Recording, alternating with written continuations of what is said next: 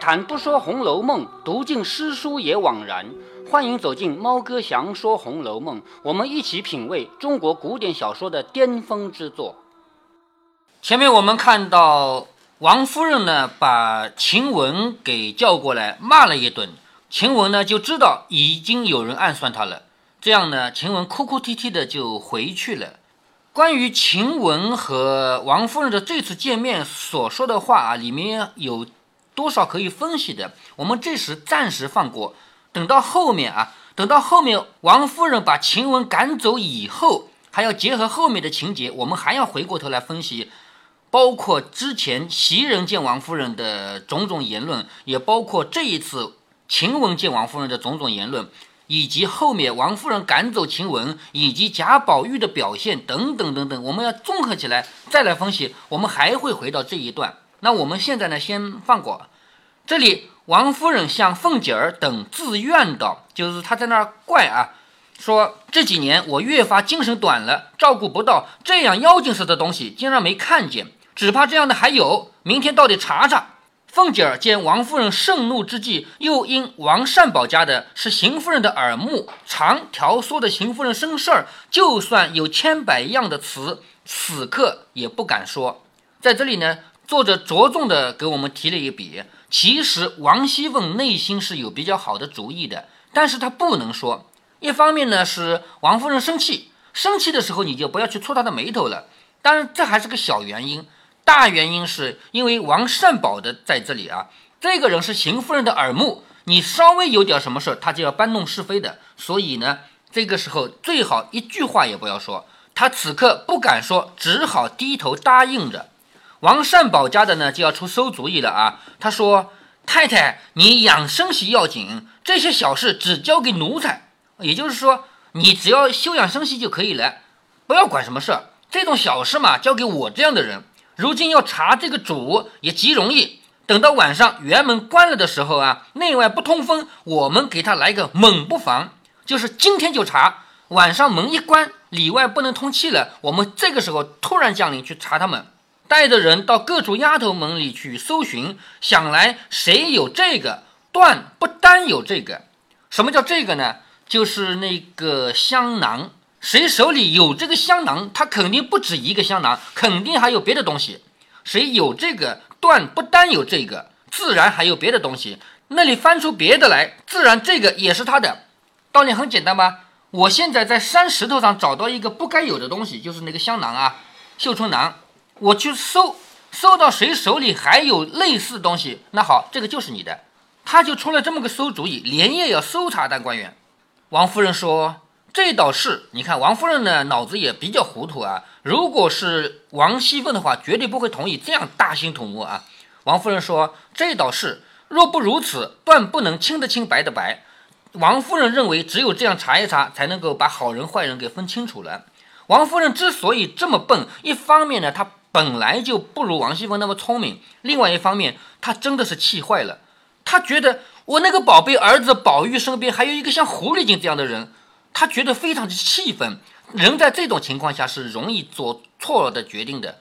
我们经常有一个说法啊，你在生气的时候不要做任何决定，比如说，因为生气，所以我要去干一件什么事，这种决定不要做，你就睡觉，睡醒了明天再决定你这个事要做还是不要做，因为人生气的时候是没有理性的。王夫人她也听了王善保家的这个主意啊，要查，于是问凤姐怎么样。凤姐只得答应，这里有“只得”两个字。王熙凤没办法呀，王熙凤的意思肯定不能这样查，但是她有什么办法呢？她只得答应，说太太说的是就行罢了。王夫人说这个主意很是，不然一年也查不出来。于是大家商议已定，好要连夜查了啊。到晚饭后，等贾母安寝了。好，这个事儿要瞒着贾母啊。等贾母睡着了以后，宝钗等入园的时候，王善保家的便请了凤姐一并入园，喝命，好比较凶啊，喝命将角门全部上锁，便从上夜的婆子处抄检起来，就从那个值班的婆子那开始查。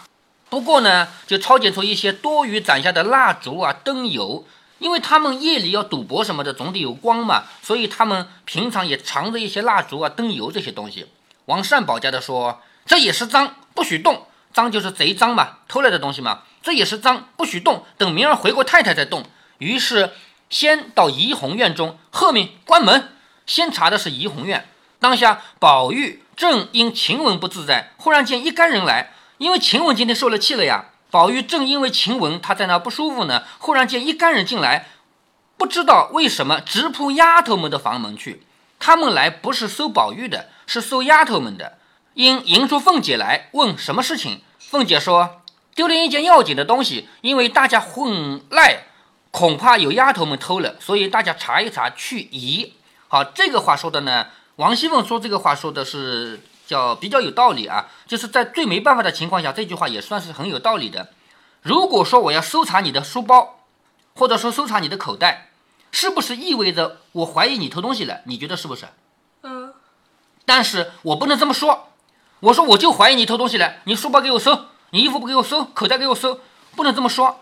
要怎么说呢？要说我相信不是你偷的，但是如果你不给我搜呢，别人要不服气，是不是？我搜了你的书包，搜了你的口袋以后，发现没有，别人就服服气气的了吧？是不是这个说法？嗯，明面上不能够说我怀疑你了，我是为了让别人服气，我才来搜你的，所以。你现在听得懂王熙凤这句话了吧？我搜一搜，让大家去去疑，是不是？大家都不会怀疑你了呀。我只要搜过了谁，大家就不会怀疑这个人了。一面说，一面坐下来吃茶。王善保家的等搜了一回，又细问这几个箱子是谁的，都叫本人来亲自打开。好，一个一个箱子搬出来，这箱子是谁的？叫他自己来打开。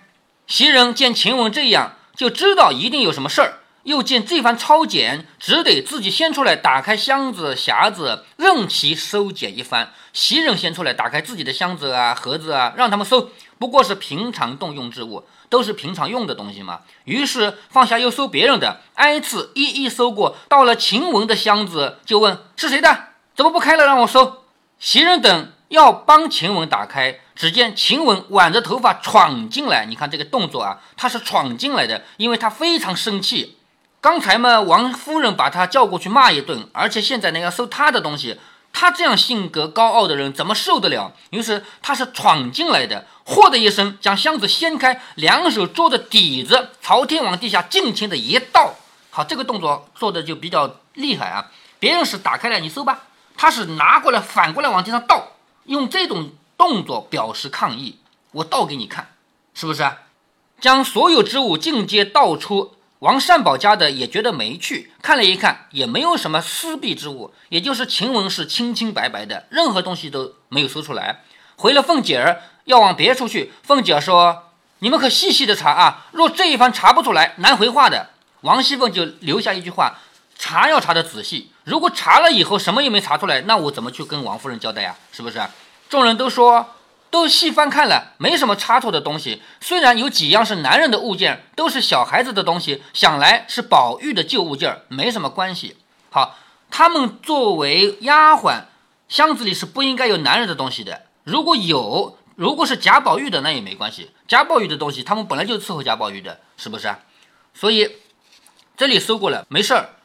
凤姐听了，笑着说：“既然如此，咱们就走，再瞧别处去。”说着一进出来。应向王善保家的说好，王熙凤跟王善保家的要说一句话啊。他说：“我有一句话，不知道是不是要抄检，只抄检咱们家的人。薛大姑娘的屋里，咱们是抄不得的。这个你能理解吗？呃，能不能去抄薛宝钗家？因为他是亲戚。哎，对，他是亲戚。但是能不能抄林黛玉呢？为什么不能？你说能还是不能呢？我也不知道。他结果是没有抄薛宝钗家，但抄了林黛玉那里，所以我在我对这里啊有一点点没弄懂，就是别人读《红楼梦》读到这一段也在这猜测，既然王熙凤亲口向王善保家的说了，我们只抄自己人，不抄亲戚，那为什么他要去抄林黛玉呢？有一种观点是这样说的，说林黛玉从小就来到贾家这么多年了，王熙凤从内心已经把她当自己家人了。这也是一种观点，是不是啊？嗯，啊，我们就不管了啊。王善保家的说，这个自然哪有抄起亲戚家来的？凤姐点头说，我也这样说呢。一面说，一面来到潇湘馆内，黛玉已经睡了，忽然报说有人来，也不知道是为什么事情才要起来。只见凤姐儿已经进来，忙按住她，不许起来，就是你不要起床啊，只说睡吧，我们就走，就是我们一会儿就走啊。这边且说一些闲话，也就是王熙凤亲自来陪林黛玉说一些闲话。那个王善保家的带了众人到丫鬟房中，也一一开箱倒笼的抄检了一番，因从紫娟房中抄出了两副宝玉换下的记名符，在紫娟的箱子里找到贾宝玉的东西，这个你说正常不正常？不正常。怎么就不正常？因为贾宝玉的东西不该到紫娟这儿来，是吗？嗯，但是其实也很正常。贾宝玉和林黛玉在一起生活这么多年了，贾宝玉有什么给林黛玉不允许吗？也是允许的，是不是啊？那林黛玉把东西给紫娟收藏的，允许吗？也是允许的。所以这个是说得过去的。另外呢，我们也必须承认啊，人还是有点双重标准的。后面你会看到啊，这个人的东西给那个人保存着就是违法的，但唯独贾宝玉的东西给紫娟收藏着是不违法的。这里面多多少少有点双重标准，原因就是贾宝玉是主人，贾宝玉送东西给林黛玉，我们就允许；而另外一个人，就那个思琪的表弟，我前面一直说表哥啊，说错了啊，思琪的表弟把东西给思琪就是违法的，因为他不是主人，明白这个关系了吧？嗯，好，这里收到的也不算什么啊，收到的是贾宝玉的东西，是贾宝玉换下来的记名符，还有一副树上带的皮带，两个荷包，还有扇套，套内有扇子，打开看都是宝玉往年在手里拿过的。王善保家的自以为得了意啊，因为王善保家的他就是想要抓人家的把柄嘛，他自以为嘿嘿让我查到了，于是忙请凤姐过来验视，又说这些东西从哪里来的？凤姐笑着说：“宝玉和他们从小在一处混了几年，这自然是宝玉的旧东西，也不是什么稀罕事，撂下再往别处去是正经。”紫娟笑着说：“直到如今，我们两下里的东西也算不清，要问这个，连我也忘了是哪年哪月的了。”王善保家的听凤姐儿如此说，只得罢了。也就是说，从这个细节我们看出来，王善保家的想要拿紫娟来做文章的，但是是王熙凤没有让他这样做，于是再去查别人。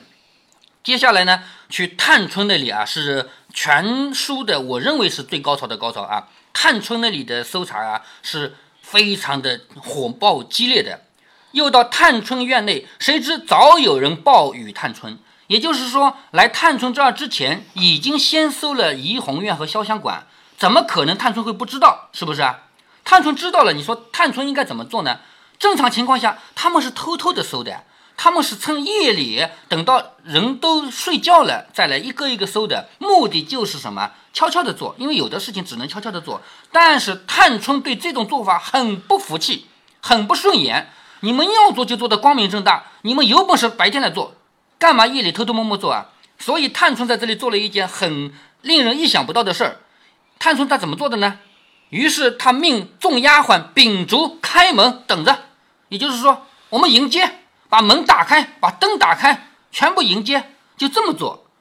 从这个细节上，我们就看出来，探春是有意要把事儿弄到大。你们不就是要查吗？查好啊，我把事情弄大了，也让你们查。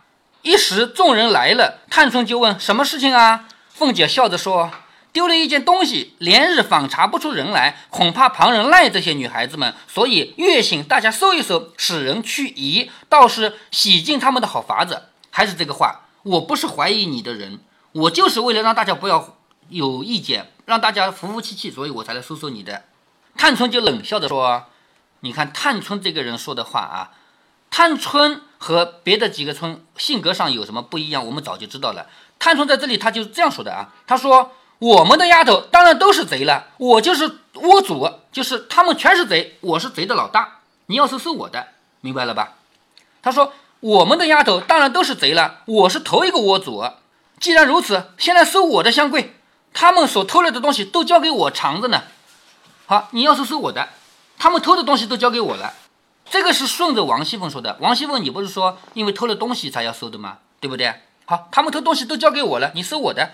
说的便命丫头们把箱柜一起打开，将镜帘、装盒，就是那个装镜子的盒子啊，化妆品的盒子啊，还有寝服，就是装被子的那些包袱啊，一包若大若小之物一起打开，请凤姐去超越。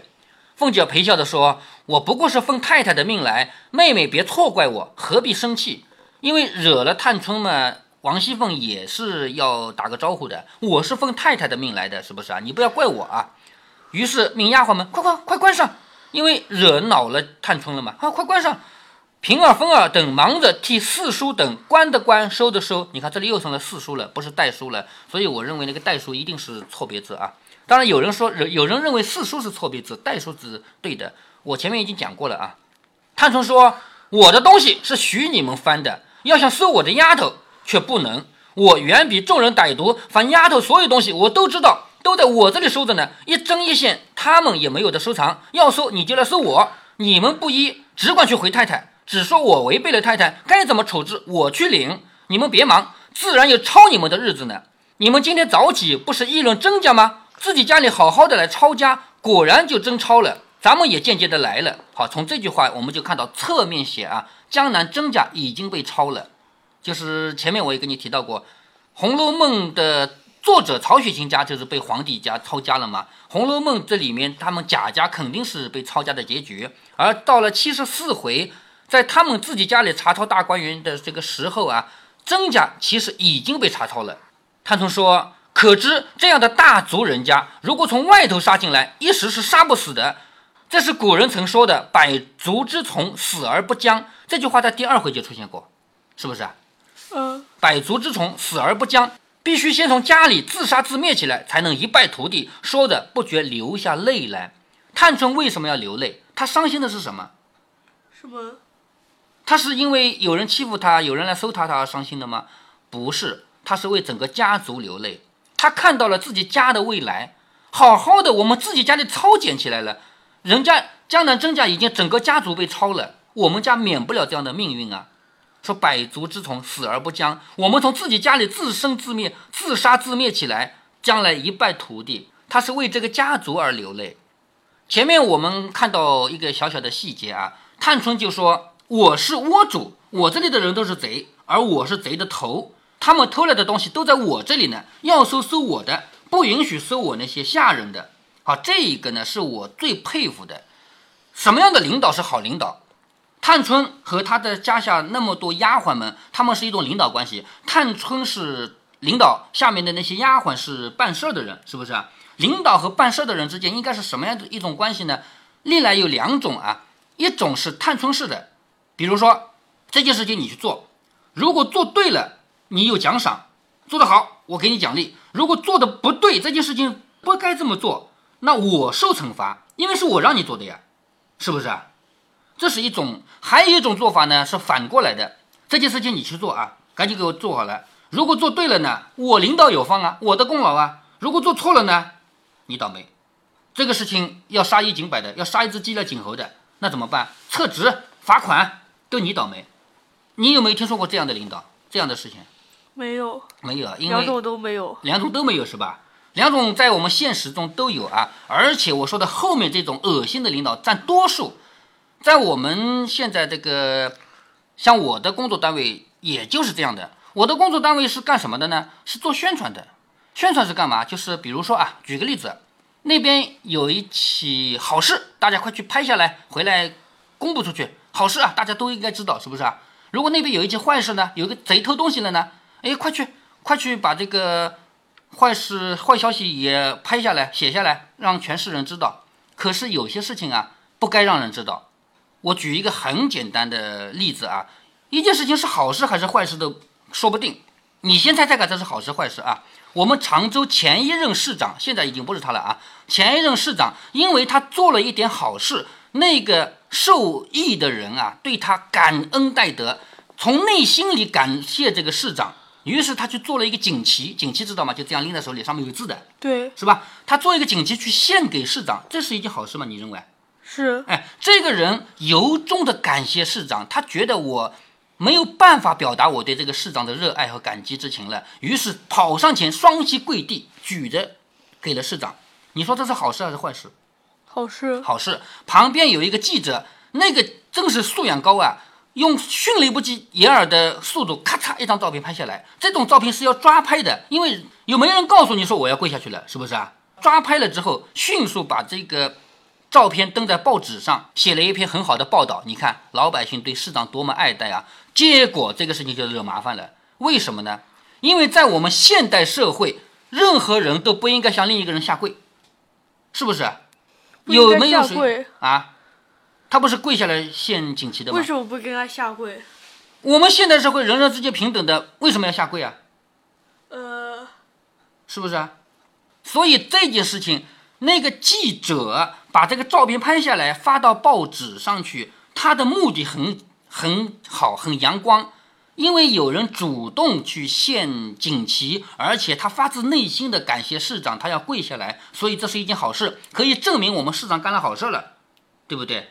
结果一旦这个报纸发出去以后，全是老百姓接受不了啊！我们现代社会居然还要向市长下跪，这种事情你当好事来宣传，然后市长也觉得受不了了。可能市长原来没觉得有什么不好，但是一旦老百姓都反对了，都觉得受不了，那市长自己也觉得不行，这个事情再怎么吵就完蛋了。于是，那个拍照片的人就倒霉了，报纸的报社的领导也倒霉了。这种事情谁让你们发表的？呃，你说有没有谁要求发表或者要求不发表过？没有吧？站在记者的职业道德上讲，有什么事儿发生了，我就报道什么事儿，我不管这个事儿是好还是不好。我记者的职业道德就是这样，发生的事情我把真相写出来，告诉人家，我只要做到这个就够了。至于它是好事和坏事，让读者去分辨。可是这件事情就发生在我们常州市，市长一怒之下说这个事情不该报道，然后那张报纸，报纸已经发出去了，印刷出去了，全市几百万人都看到了，没办法，但是不准提了，从今以后只当没发生这个事儿啊。所以那张报纸，你要是想在我们在网络上看到它的电子版，没有，也就是很多报纸啊，绝大多数报纸我们通过网络是可以看到它的电子版的，但唯独这一期没有。我来给你找找看，我电脑里有没有这个图啊？我应该是收藏了这个图的，找找看啊。一一时半会找不着，应该是我应该不会删掉那个图。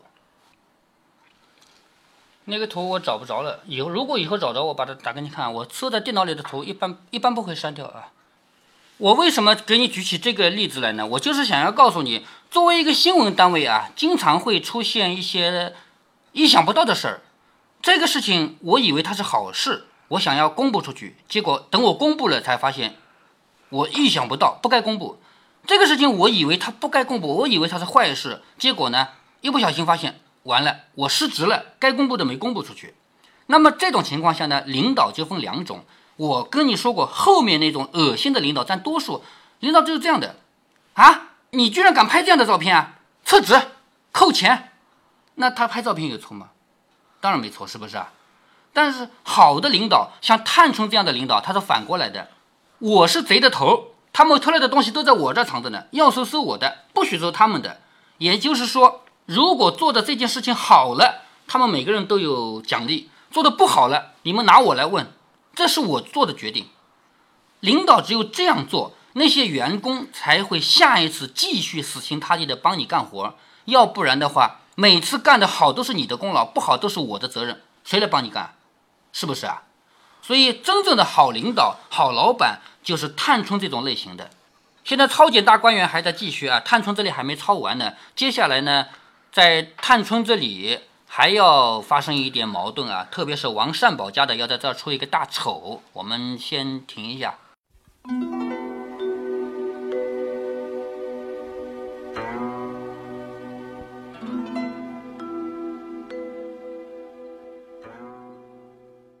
在前面的内容里，猫哥我就说过，整本《红楼梦》我最喜欢的人物是贾探春。之前的理由是他办事能力跟王熙凤一个层次，心地又比王熙凤好。其实吧，这些都是次要的，主要的是贾探春是一个好老板、好领导。这种老板、这种领导，在三百年后的今天十分稀缺。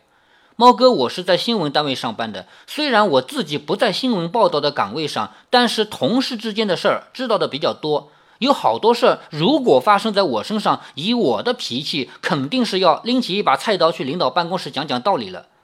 我们宣传单位有的时候是很为难的。一件事情可不可以宣传，分为以下几种情况：A，必须以最快的速度宣传出去，慢了或者错过了，那是政治问题；B，只字不提，如果发现了论坛、博客、微博上有人发表了，立即删除，错过了就是政治问题；C，本来是 A 的，突然变成了 B；D，本来是 B 的，突然变成了 A。举一个小例子吧。几年前有一次，隔壁的日本啊，又把咱们给惹毛了，好多百姓上街去了，甚至还出现了一些过激行为。如果大家平常看猫哥我的文章，听猫哥我的语音节目，会知道我的观点，在这里不再重复。关键是我们作为新闻单位接到的是什么样的命令呢？你们肯定猜不到。那正好是一个周末，为了应对这样大的社会事件，我们都加班了。宣传部从星期五傍晚开始，一直到星期六全天，给我们的命令如下：全力报道所有的民愤，让街头的事情充分得到宣传。还有一些他们没有明说的潜台词，其实是要适当的煽动，让这股风刮得更猛一点。但是从星期天早上开始，突然下命令，要求所有内容消失，一个字不能看到。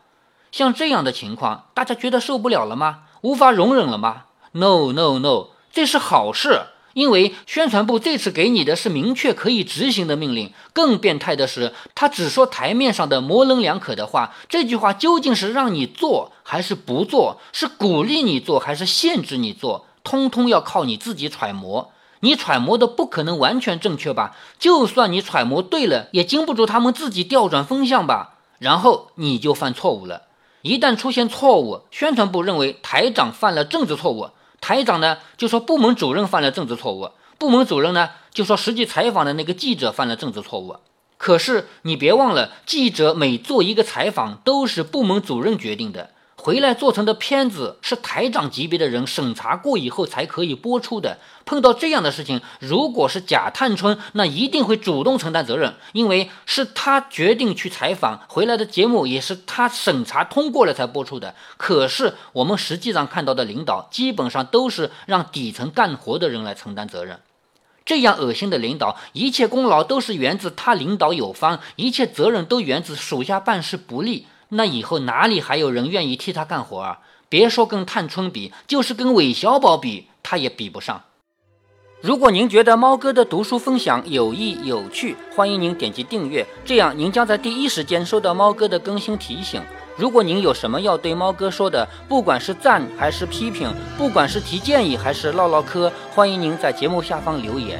您也可以加猫哥的公众号，四个字“猫哥在线”。您还可以加入猫哥的听友群中，微信群呢，用语音节目没有办法说清，还是 QQ 群方便，群号为八四九九六六八九九。